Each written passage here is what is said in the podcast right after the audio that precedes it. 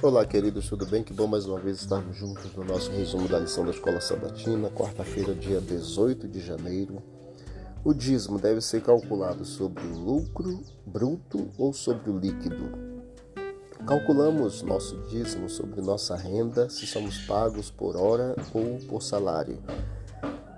E calculamos sobre nossa renda ou lucro se somos autônomos e temos nosso próprio negócio. Você precisa entender que o governo ele desconta impostos do salário do trabalhador para cobrir custos dos serviços como segurança, estradas e pontes, seguro-desemprego, etc. A questão do valor bruto ou líquido envolve principalmente se devemos devolver o dízimo com base em nossa renda antes ou depois de tais impostos serem cobrados. Aqueles que são autônomos eles podem deduzir legitimamente o custo da execução dos negócios para determinar seu lucro real antes da dedução de seus impostos pessoais. Ou seja, você vai calcular o que você investiu para depois verificar qual foi o valor do lucro. E do lucro você retira então o seu dízimo. Estudos sobre os hábitos de doação revelam que a maioria dos adventistas devolve o dízimo sobre a renda bruta, ou seja, antes do desconto dos impostos. A orientação é, da Associação Geral dos Adventistas é, sobre dizimar diz exatamente o seguinte: o dízimo deve ser calculado sobre a renda bruta do assalariado antes das deduções requeridas por lei e também por outros descontos. Isso inclui impostos que provêm serviços e benefícios aos cidadãos.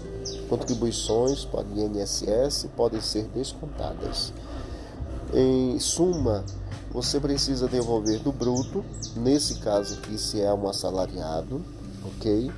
Porém, quando você receber tipo é, o seguro ou tipo uma outra é, dedução que já foi devolvida o dízimo nas tuas contribuições é, ou devoluções normais de mês a mês, eles não precisam ser devolvidos porque já foram devolvidos anteriormente, a não ser que você queira fazer uma nova devolução ou um pacto de amor e fidelidade ao Senhor.